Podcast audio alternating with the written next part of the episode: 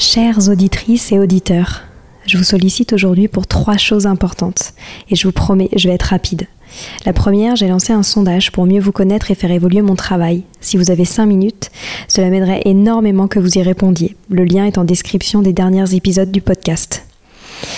Deuxième point, gagner ma vie avec le podcast est un gros challenge en ce moment. Pourtant, vous êtes de plus en plus nombreux ici. Alors si vous avez des contacts d'entreprise ou de fondations dans l'enfance, dans l'éducation, dans l'enseignement, dans la transmission, n'hésitez pas à m'écrire sur Instagram ou sur LinkedIn. Et enfin, si ce n'est pas déjà fait, abonnez-vous au podcast sur votre plateforme d'écoute préférée en cliquant par exemple sur suivre sur Apple Podcast ou s'abonner sur Spotify. Cela m'aide beaucoup à remonter dans les fameux algorithmes des plateformes. En tout cas, je tenais à vous remercier infiniment d'être toujours aussi nombreux à nous écouter. À très bientôt.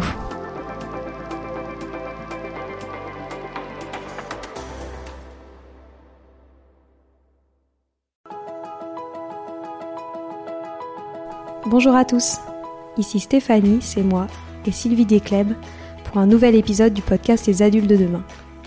Les adultes de demain, c'est un échange autour de l'éducation et la parentalité pour éduquer autrement. C'est aussi un livre qui s'intitule Offrir le meilleur aux enfants aux éditions Atier. Vous trouverez le lien sur notre compte Instagram et sur notre site internet lesadultesdedemain.com.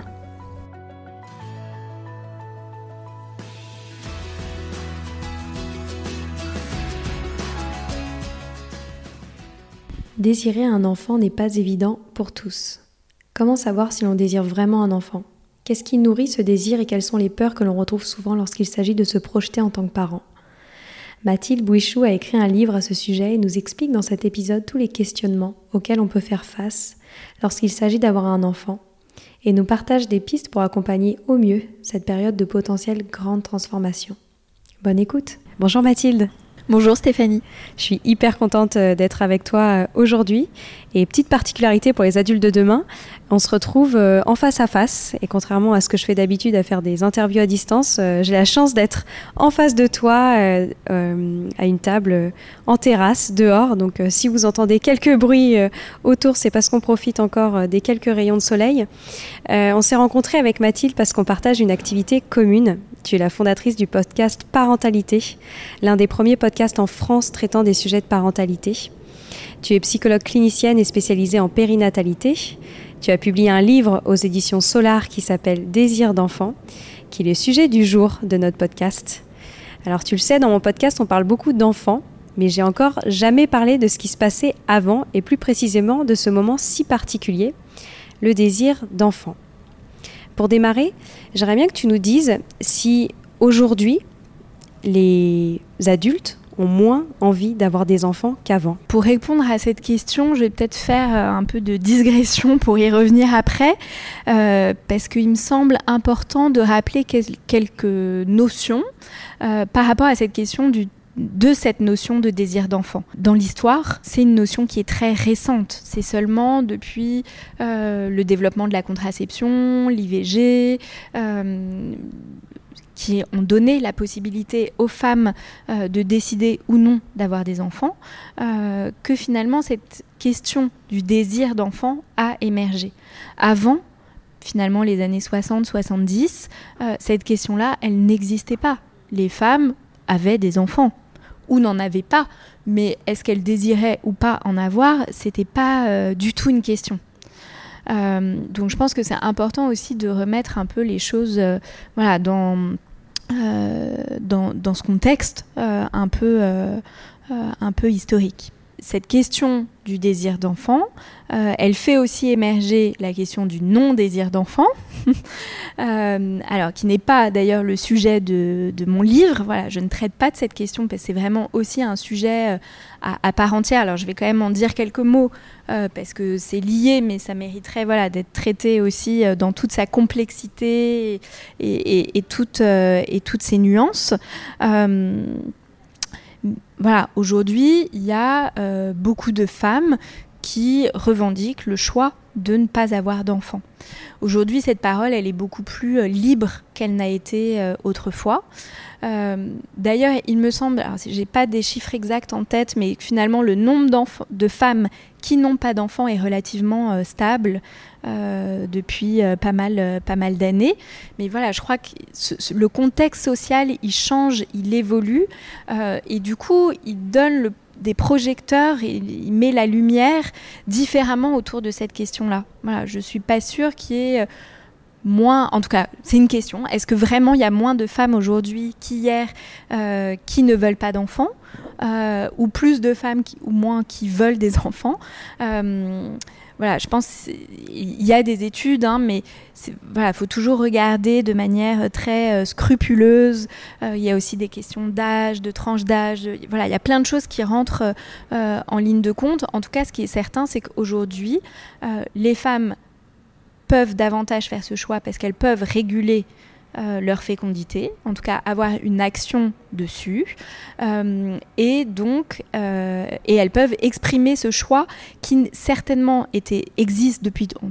J'imagine que depuis toujours, des femmes n'ont pas voulu avoir d'enfants, sauf que à certaines époques, ça ne se disait pas, alors qu'aujourd'hui, ça commence à se dire et voilà, à être accueilli et en tout cas, j'espère respecté. Après, ce qu'on observe, euh, pour faire un petit plus, un, focus sur le, désir d'enfant aujourd'hui, c'est que quand même le nombre de naissances, il, diminue progressivement hein, depuis 5 euh, euh, ans environ, et que en 2022, le taux de natalité a jamais été aussi bas que depuis la fin de la Seconde Guerre mondiale. Donc là, on peut je pense qu'il y a plusieurs pistes et que c'est multifactoriel, ce qui vient expliquer cette baisse de la natalité.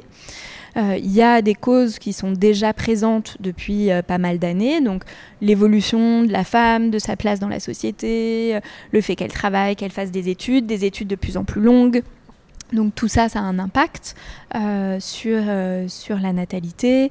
le fait aussi qu'il y a un meilleur accès aux soins. Voilà, ça c'est aussi un des facteurs qui a pu euh, euh, être mis en avant, l'accès à la contraception euh, notamment. Et puis tout ça a fait reculer l'âge pour devenir mère. Je crois qu'en 2022, l'âge moyen est de, je crois qu'on est passé à 31 ans. l'âge moyen du premier enfant en France. et on sait qu'il y a un lien entre la fertilité et l'âge maternel. Donc plus l'âge maternel recule, plus la fécondité baisse, euh, donc ce qui augmente le nombre de femmes qui vont peut-être avoir recours à une aide médicale à la procréation, mais que cette aide qui peut être très soutenante et qui peut permettre de faire aboutir ce projet, bah, elle n'est pas 100% viable, il n'y a pas 100% de réussite. Donc voilà, ça amène aussi que euh, des femmes, des hommes, à la fin de ce parcours, euh, voilà, n'aient pas d'enfants aussi. Hein. Donc tout ça, ça a un, impact euh, sur, sur la natalité. après, par rapport aux dernières années, voilà, on, peut se questionner un peu sur l'impact du Covid. Euh, et peut-être de manière plus globale, je dirais, au-delà du, Covid, euh, qui a quand même bouleversé un peu beaucoup la manière dont on pouvait se représenter les choses, le monde. voilà, ça, c'est venu quand même bousculer pas mal de choses. Euh, il y a aussi des questions politiques, économiques, écologiques. qui sont de plus en plus importantes. Voilà, je crois que cette année, qui est une des années records en termes de chaleur, voilà, là on touche vraiment, il y a eu une accélération en plus ces deux, trois dernières années justement du réchauffement climatique. On le perçoit vraiment dans notre quotidien. Voilà, aujourd'hui on est le 11 octobre et on est en t-shirt euh, dehors. Voilà, c'est quand même assez incroyable. Euh, et puis il y a aussi les questions des guerres. Voilà, la, guerre en Ukraine, bon, les, événements aussi des derniers jours. Voilà, tout ça crée un climat qui est extrêmement euh, anxiogène où légitimement on peut se demander bah, quel monde on va offrir à nos enfants. Euh, et donc ça, ça amène beaucoup de personnes à se questionner. Euh, et là, comment des angoisses qui sont tout à fait légitimes hein, euh, par rapport à ce contexte bah, vont venir rencontrer, percuter, chahuter ce désir ou non d'avoir des enfants. J'ai l'impression que lorsqu'on parle de désir d'enfant, il y a plusieurs catégories d'adultes. Il y a ceux qui depuis toujours ont rêvé d'avoir des enfants et d'autres qui vont peut-être éternellement se poser la question s'ils le veulent ou non. Comment ça se passe pour euh, peut-être cette deuxième catégorie euh, de futurs ou non futurs parents? Est-ce qu'il faut attendre d'avoir un déclic pour désirer un enfant? Moi, je vais dire d'emblée, je crois pas trop à cette notion de déclic parce que pour moi, qui dit déclic dit magique. Et que dans la vie, il y a peu de choses qui sont magiques.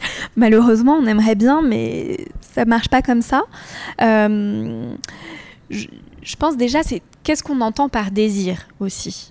Euh, et moi, ce que je peux entendre, en tout cas, des personnes qui viennent dans mon cabinet, alors de fait, c'est biaisé, parce que les personnes qui viennent, elles savent que euh, je suis psychologue spécialisée en périnatalité. Donc voilà, je pense qu'il y a quand même, d'une certaine manière, un peu un, biais par rapport à ça.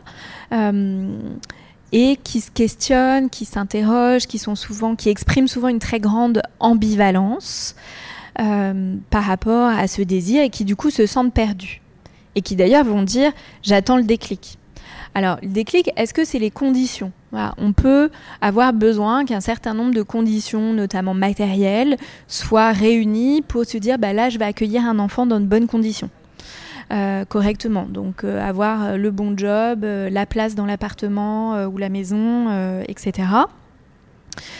Et puis après, il y a toutes les raisons qui vont venir nourrir ce qu'est le désir. Euh, ce que je peux appeler moi les, moteurs du désir et tout ce qui va aussi euh, être dans cette ambivalence. Il y a d'un côté les moteurs et puis de l'autre il y a les freins, les peurs. Euh. et souvent moi ce que je peux entendre c'est que cette question est-ce que je veux vraiment un enfant? C'est un peu, je dis parfois, l'arbre qui cache la forêt. Il y a d'ailleurs tout le premier chapitre de mon livre est sur cette question-là. Euh, et justement, c'est bah, qu'est-ce qu'il y a derrière? Quelles sont les inquiétudes? Quelles sont les angoisses? Quelles sont les peurs? Qu'est-ce qui viendrait freiner, euh, freiner ce désir? Et c'est vrai que moi, les personnes, c'est là où je disais, il y a un biais qui me consulte, bien souvent, ce désir, il est présent, mais il génère de l'inquiétude. Parce qu'en effet, devenir parent, c'est un bouleversement, c'est extrêmement inquiétant, c'est une inconnue dans laquelle on va plonger et on ne sait pas trop à quelle sauce on va être mangé. Euh, et en plus, comme je le disais, dans le monde d'aujourd'hui, c'est euh, encore plus inquiétant.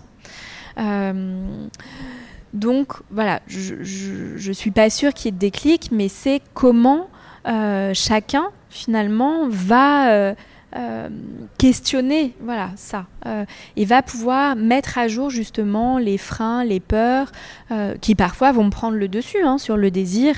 Voilà après ça c'est comment chacun va co-construire avec ça mais pour revenir à ce que tu disais et peut-être pour parler un peu des moteurs de qu'est-ce qui peut venir motiver euh, le, désir d'enfant. Alors, je reprends cette image d'Estelle Philippot-Métro que je détaille aussi dans le livre, qui est cette image du millefeuille. Et j'aime beaucoup cette image du millefeuille parce que le désir d'enfant, il est composé de plein de choses. Il y a la dimension euh, sociale. Il faut avoir des enfants. Voilà, pour faire comme tout le monde, pour faire comme ses parents, pour euh, voilà, on peut être imprégné de ça. Euh, il peut y avoir la dimension euh, de la transmission. Voilà, j'ai envie d'avoir un enfant pour transmettre ce que j'ai reçu, ou justement, j'ai reçu quelque chose qui est lourd et qui est très difficile, et du coup, j'ai envie de transmettre tout l'inverse à un enfant, ou de transmettre. Autrefois, on devait transmettre le patrimoine. Donc, ça, c'est toute la dimension. C'est normal d'avoir des enfants. Voilà. Avec ce, poids et parfois cette injonction sociale qui peut amener en effet les personnes à se dire bah, oui, tout le monde a des enfants autour de moi, mais moi, qu'est-ce qu'il en est euh, réellement, concrètement pour moi? Est-ce que j'ai envie de faire comme les autres ou est-ce que ça touche à autre chose euh, pour, euh, pour moi?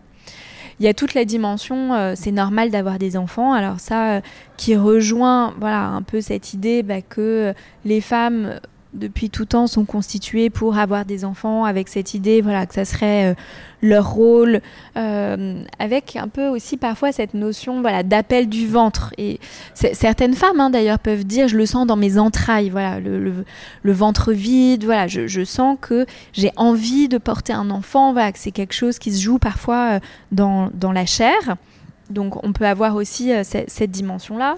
Il y en a pour d'autres, euh, c'est l'amour, c'est-à-dire c'est la rencontre. avec un homme, une femme, un partenaire qui va donner envie voilà, de concrétiser cet amour sous cette forme-là. Il y a d'autres manières de le concrétiser, mais ça peut être une des formes de, le concrétiser. Euh, euh, voilà, où là, euh, pour rejoindre aussi un peu ce que tu disais, en effet, voilà, parfois c'est la rencontre qui fait émerger ce désir, alors qu'il y a des femmes qui vont dire qu'elles ont ce désir depuis qu'elles sont toutes petites.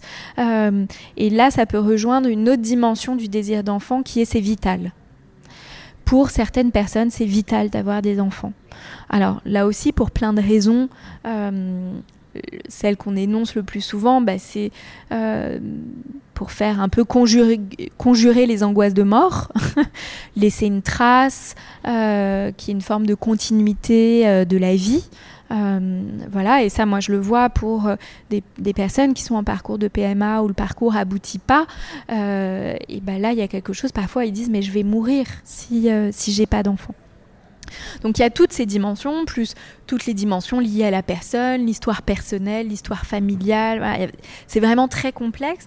Et puis je crois qu'il y a aussi une part très mystérieuse dans le désir d'enfant. Euh, parce que de manière très rationnelle, c'est un peu fou d'avoir des enfants. Et encore plus aujourd'hui avec tout ce que j'ai, tout ce qu'on a dit précédemment. Euh, et pourtant, il y a des personnes qui vont gravir des montagnes, qui vont parfois euh, faire des choses que jamais ils n'auraient euh, imaginé qu'ils feraient pour pouvoir avoir des enfants. Euh, que ça soit voilà, spontanément, avec leur gamète, pas avec leur gamète, l'adoption, voilà. En, tout cas, quelles que soient les modalités finalement ou de, la manière dont on devient parent, voilà, des, des personnes qui voilà, et, je crois que cette part-là aussi, elle est mystérieuse et que c'est important de, faire, laisser de la part, en tout cas, à ce mystère, de pas tout expliquer. Voilà. Euh, et, je crois que dans le désir d'enfant, il y a une part qui est en lien euh, avec l'élan vital. Euh, alors, ça ne veut pas dire que les personnes qui ne veulent pas d'enfants n'ont pas d'élan vital. Hein. voilà, ça, je pense que c'est important de le dire. mais avoir des enfants, ça peut être voilà, se connecter à la vie, porter la vie, euh, qu'est-ce, qui nous rend vivants. Euh, et, là aussi, voilà, euh, pour les, personnes qui font le choix de ne pas avoir d'enfants, il y a plein d'autres manières de se sentir vivant, d'être fécond. Voilà, la fécondité, c'est pas que la natalité, ça peut prendre plein, plein d'autres formes parce que c'est presque philosophique. Est-ce que, selon toi, après tout ce que tu as dit, ce serait normal de ne pas désirer d'avoir un enfant? Bah, oui, et en tout cas, je, crois qu'il n'y a aucune obligation à désirer des enfants. Euh, je crois que les personnes qui ne désirent pas d'enfants sont tout à fait légitimes, qu'il n'y a aucun euh, jugement euh, à porter là-dessus, même si elles sont encore très critiquées, traitées d'égoïstes ou de... voilà. moi, il y a vraiment un truc qui me dérange, c'est qu'un homme qui n'a pas d'enfant, on lui posera jamais la question.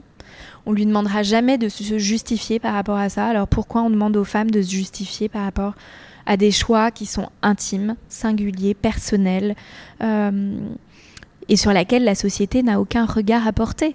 Par contre, la société, elle a un travail à faire de euh, modifier son regard euh, sur les personnes, d'accueillir avec davantage de bienveillance.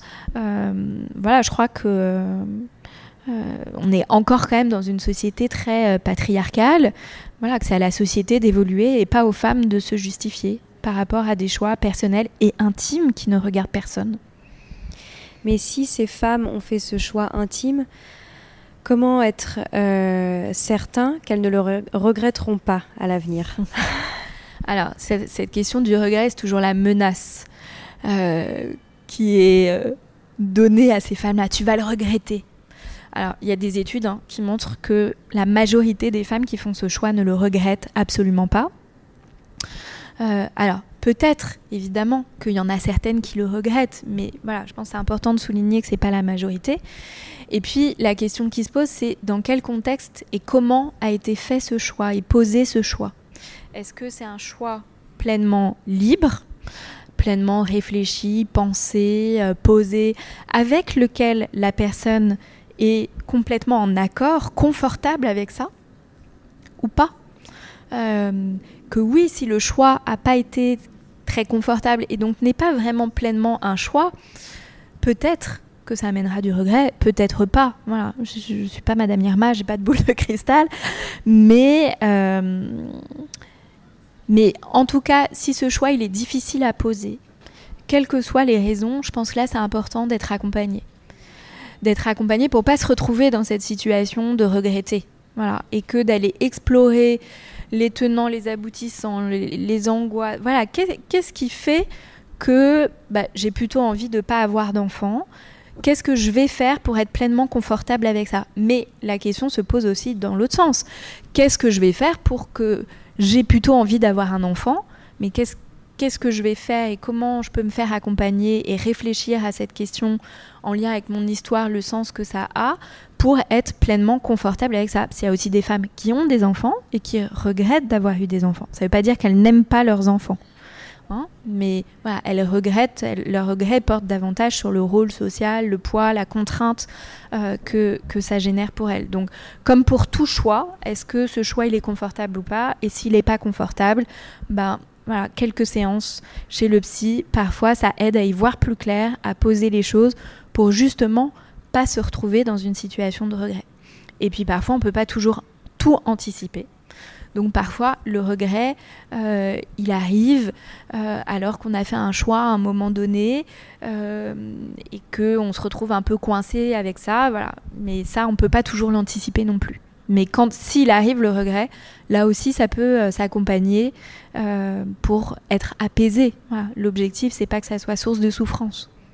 Est-ce que dans ce cas où on a décidé euh, de ne pas vouloir d'enfant, on peut se poser la question si c'est parce qu'on est avec le bon partenaire de vie? Oui. Alors ça revient à cette couche du millefeuille dont je parlais tout à l'heure, où c'est la rencontre qui fait émerger le désir d'enfant. Et moi, en tout cas, j'entends parfois des femmes me raconter que euh, elles ont eu plusieurs partenaires, euh, mais les autres, en effet, cette question-là se posait pas ou avait pas émergé ou elles le voyaient pas du tout comme père. Donc c'est clair que ça serait pas euh, le père de leur enfant. Euh, et donc parfois cette rencontre aussi pour cette rencontre, on va dire bah, ce partenaire-là va être le père, la mère, le parent de mon enfant. bah, parfois ça met du temps aussi. parfois ça arrive pas. C'est ce qui se passe aussi beaucoup pour des femmes, moi que je peux accompagner, qui sont dans des parcours solo. souvent des femmes euh, dans les parcours solo qui approchent de la quarantaine, qui auraient aimé rencontrer quelqu'un, et que ce désir d'enfant qu'elles portent rencontre le désir d'un autre, euh, et que ça soit le désir d'un couple. Et parfois, bah, le désir de maternité, il est plus fort, donc le projet d'avoir un enfant va passer avant le projet d'être en couple.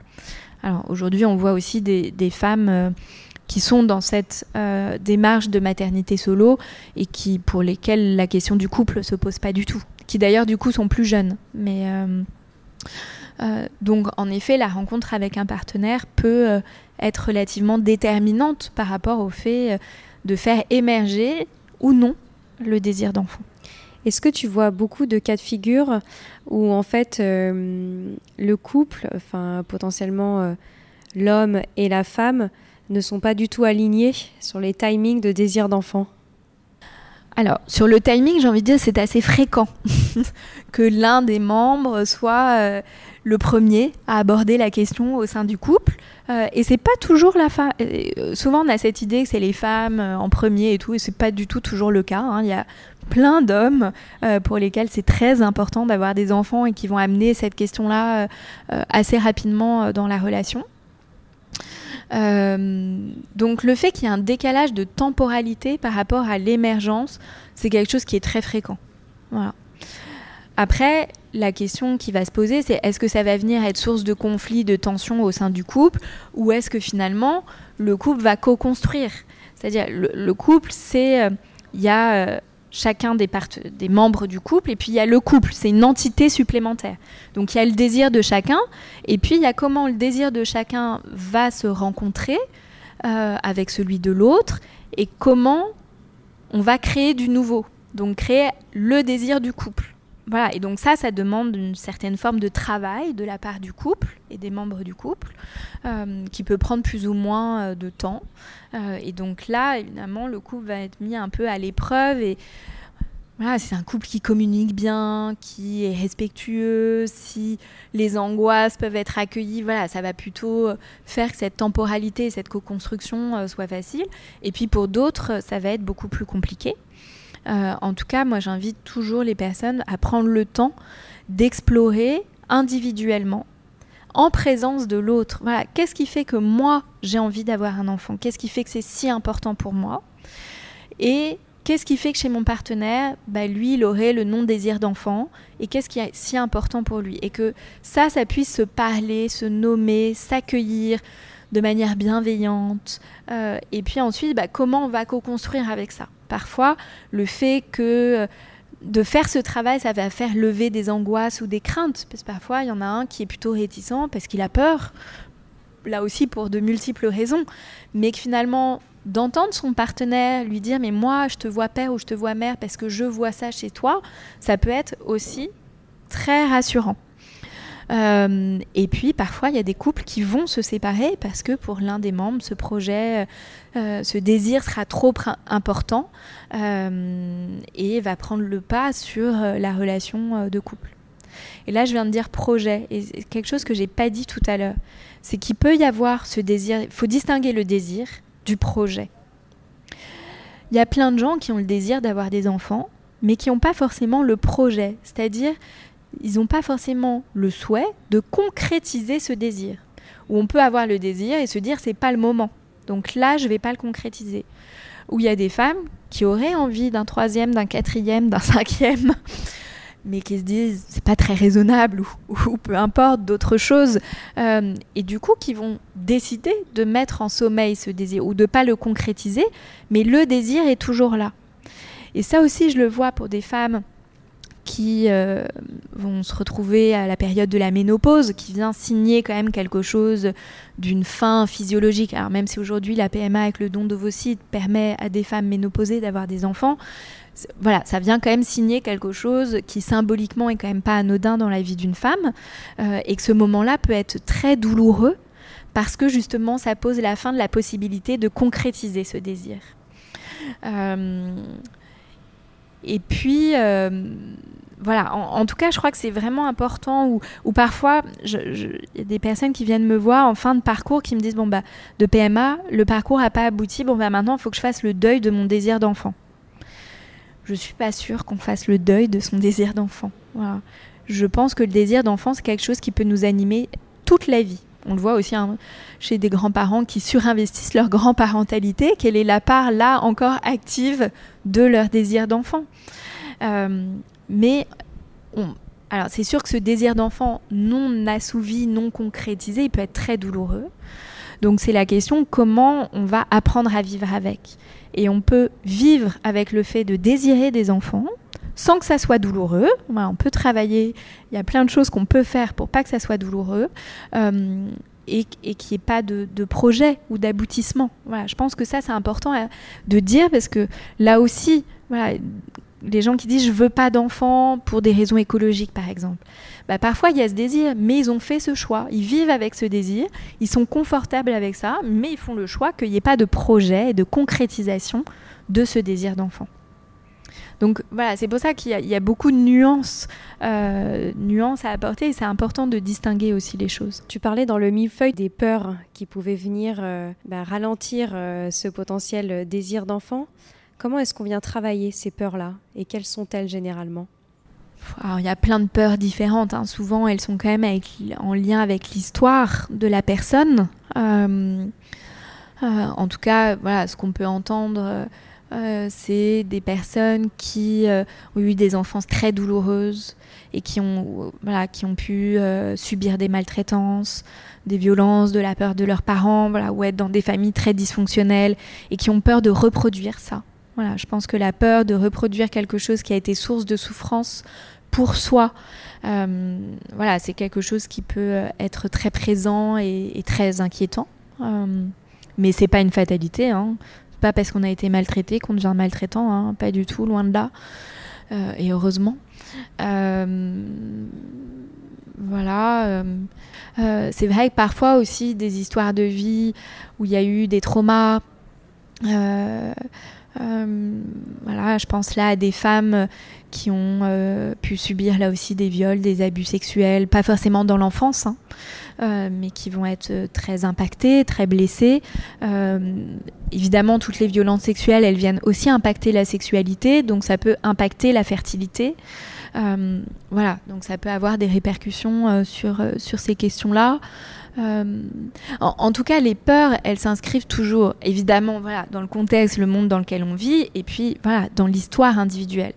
Donc comment euh, on peut euh, y voir plus clair? Ben, voilà, Là, je pense aussi... Euh, alors là, je vais prêcher pour ma paroisse, mais c'est mon approche, mais quelques consultations, hein, qu'il ne s'agit pas forcément de partir en psychanalyse pendant 15 ans. Hein. Parfois, 4-5 rendez-vous permettent justement d'aller explorer ces peurs, euh, d'où elles viennent, où elles s'inscrivent, euh, et puis de pouvoir mettre la lumière sur les ressources. Sur, ok, j'ai ces peurs-là, mais qu'est-ce que j'ai dans mon bagage ou qu'est-ce que je vais pouvoir aller chercher pour les dépasser, m'en affranchir, euh, les faire miennes, les traverser, parce qu'il y a des choses qui, voilà, des peurs qui sont là, qui nous traversent et puis qui disparaissent, qui partent aussi. Donc c'est comment on peut accepter aussi de se laisser traverser parce qu'il peut être inquiétant, parce qu'on ne maîtrise pas. Euh, et voilà, la parentalité, il y a toujours, il y a souvent en tout cas le, parent qu'on a euh, envie d'être, qu'on imagine devenir, et puis après il y a la réalité qu'on rencontre.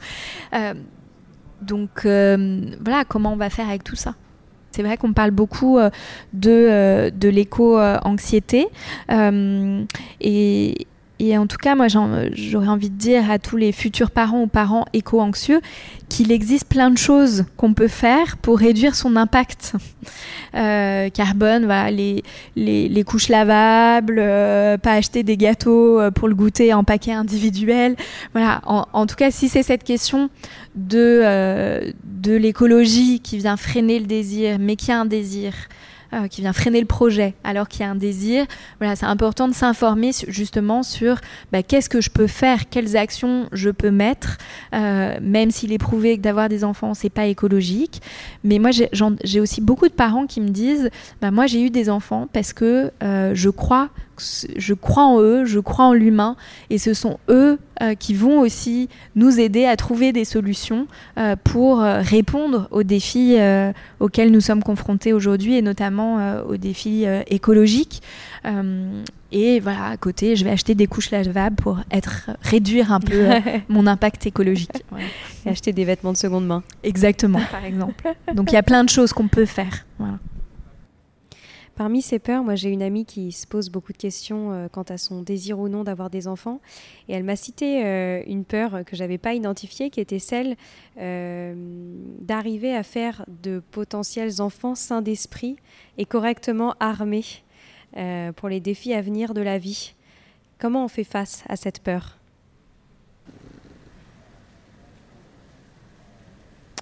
En, tout cas, Malheureusement, je ne peux pas dire à ton ami que tout ira bien et que le monde de demain sera meilleur que celui d'aujourd'hui, même si c'est ce que j'espère euh, profondément. Euh, c'est difficile, voilà, de, de, je crois pas qu'il y ait un conseil, euh, mais là, c'est comment, voilà, à nouveau, être parent, c'est très inquiétant. Voilà. Euh, et ça, je pense que avant, pendant et après, ça ne nous quitte pas. euh, voilà, d'avoir cette responsabilité, d'un autre être qui se développe bien, qui grandisse bien, qui aille bien, c'est quand même, euh, en effet, assez vertigineux. En tout cas, aujourd'hui, il, existe énormément de choses. pour aider, guider, accompagner les parents euh, comme euh, ton podcast, comme le mien, parentalité, euh, et voilà, et encore d'autres. En tout cas, il existe beaucoup d'outils qui vont aider.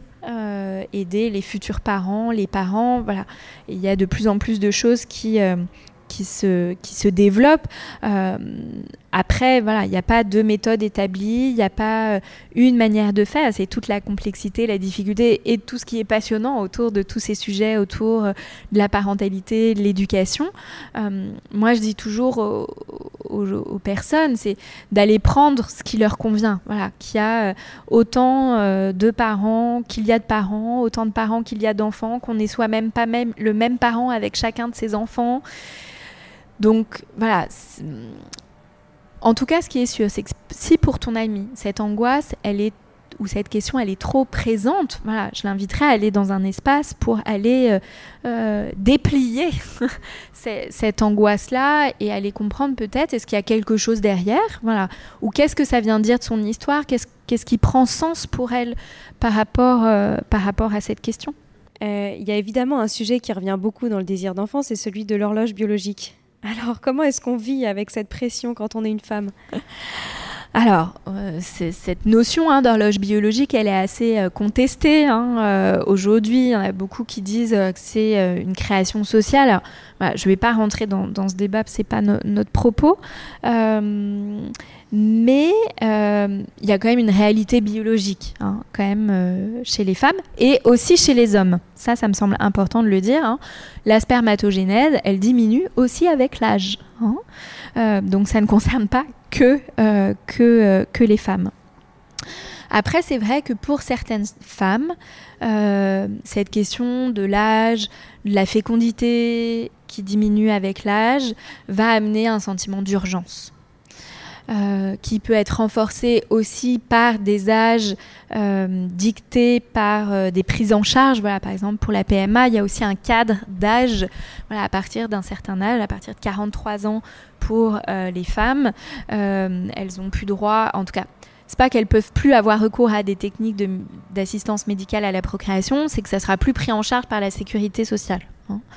Euh, donc voilà, là c'est comment cette urgence personnelle, mais qui parfois peut être complètement décorrélée de l'âge, hein. voilà, qui parfois peut être en lien aussi avec des diagnostics chez des femmes en théorie euh, à 30, 35 ans. Euh, euh, mais en tout cas, c'est toujours comment cette temporalité individuelle vient rencontrer une temporalité médicale, comment la temporalité émotionnelle psychique aussi vient rencontrer la temporalité médicale qui est qui est pas toujours la même, voilà, et que parfois ça arrive. Hein. L'autre jour, j'avais une, patiente qui me disait, bah, euh, qui approche de la quarantaine, qui n'a pas d'enfant et qui me disait bah, c'est mon médecin qui me pousse euh, parce qu'elle me dit que l'heure tourne et qu'il faut que je me positionne par rapport à cette question. Alors que finalement, pour elle, c'était pas vraiment une question. Donc là, c'était vraiment l'urgence du médecin qu'elle faisait, que le médecin faisait porter sur, euh, sur la femme. Bon. voilà. À nouveau la question va être bah, comment on va gérer ce sentiment d'urgence pour qu'il ne soit pas trop envahissant, il ne soit pas trop source de souffrance. Euh, et là aussi, voilà, se faire accompagner, ça, ça peut être une bonne idée. Je sais aussi qu'il y a plusieurs personnes euh, qui pensent que avec le temps qui passe, euh, le désir d'enfant viendra et, que c'est peut-être une bonne technique d'attendre voilà, que, que l'horloge tourne. Euh, lorsqu'on est incapable de répondre à cette question. Qu'est-ce que tu en penses? Alors, parfois le temps, en effet, amène la réponse et parfois pas. En tout cas, moi, la question que je vais poser, c'est est-ce que c'est un problème Est-ce que c'est source de souffrance? Je, je, pense qu'il y a des personnes qui n'ont jamais répondu à cette question et qui vont très bien, qui sont très bien, qui sont très confortables. D'autres pour lesquelles c'est douloureux. Voilà. Si c'est douloureux, là, à nouveau, il ne faut pas rester avec ça. Euh, là, à nouveau, se faire accompagner, avoir un espace euh, pour parler de ça, essayer de trouver des réponses, bah, ça va aider. Mm, mm, mm. Est-ce que tu vois d'autres choses à rajouter sur le désir d'enfant parce qu'on arrive bientôt à la fin de cet épisode ensemble Est-ce que tu penses à des choses qu'on n'aurait pas évoquées qui seraient euh, intéressantes pour tous les auditeurs qui nous écoutent? Si, c'est peut-être comment ce désir il peut être freiné par des événements. Euh, là, je pense par exemple à des femmes qui vivent malheureusement des accouchements traumatiques euh, ou euh, des femmes qui vont traverser une dépression du postpartum. voilà, comment ces événements finalement en lien avec le devenir parent, s'ils sont devenus parents, est venu impacter ce désir. Et que bah, parfois, oui, ça l'impacte, ça vient le mettre à mal. Euh, ça peut euh, même parfois l'annuler. Hein. Il y a des femmes qui peuvent dire bah, Moi, euh, j'aimerais avoir trois enfants. Et puis, arrivé du premier à un tel cataclysme. Voilà, le, ça stoppe net le désir. Donc là aussi, s'il y a des choses qui sont venues perturber, qui génèrent des questions, qui génèrent de la souffrance, là aussi c'est important euh, d'être accompagné. Et, là, je pense à toutes ces situations d'accouchement euh, traumatique, de situations du de dépression du postpartum. Voilà, c'est vraiment important d'être accompagné sur ces questions-là, parce que ce sont des souffrances euh, qui peuvent rester parfois très longtemps, alors qu'il existe plein de choses aujourd'hui. Il existe aussi voilà, des approches thérapeutiques comme l'ICV, comme le MDR, voilà, qui permettent vraiment euh, d'apaiser les personnes. On n'est pas obligé de souffrir et de porter cette souffrance euh, toute sa vie, et qu'en plus, c'est des répercussions sur un projet de vie qu'on avait euh, initialement. J'ai une question rituelle maintenant, à la fin du podcast. Qu'est-ce que tu souhaiterais aux enfants d'aujourd'hui, les futurs adultes de demain? Et ben moi, ce que je leur souhaite, c'est euh, de développer leur esprit critique. Voilà, pour euh, vraiment comprendre et s'adapter euh, au monde dans lequel ils vont vivre, grandir, qui est en perpétuel changement. Voilà, je pense que cette question de l'esprit critique, c'est vraiment quelque chose qui est très important, de garder son libre arbitre, voilà, de pouvoir se questionner.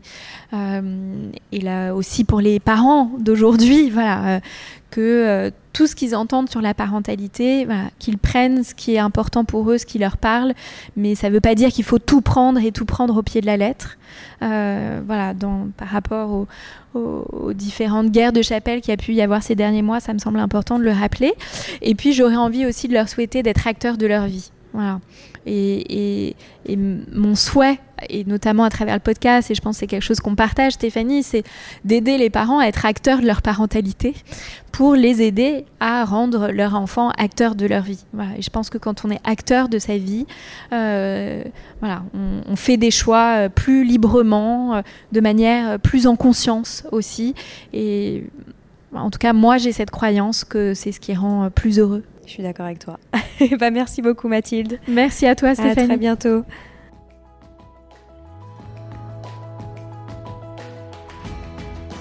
Voilà, c'est fini pour aujourd'hui. On espère que cet épisode vous a plu. Avant de se quitter, on a quand même besoin de vous. Si après avoir écouté cet exposé, vous ressortez avec plein d'idées pour apporter le meilleur aux enfants, n'oubliez pas de nous laisser 5 étoiles et un petit commentaire sur Apple Podcast, sur iTunes ou toute autre plateforme d'écoute de podcast. Cela nous aidera à mieux ressortir et surtout à nous motiver pour continuer cette aventure ensemble. Si vous avez des suggestions, des idées de thèmes, des questions à poser, n'hésitez pas à nous contacter sur les réseaux sociaux, Instagram ou LinkedIn, en tapant les adultes de demain. Nous serions ravis d'échanger avec vous. Si vous souhaitez en savoir davantage sur Sylvie, je vous invite vraiment à aller voir son blog sylvidesclep.com ou à la suivre sur Instagram en allant sur son profil Sylvie Desc, D-E-S-C-du-bas Montessori.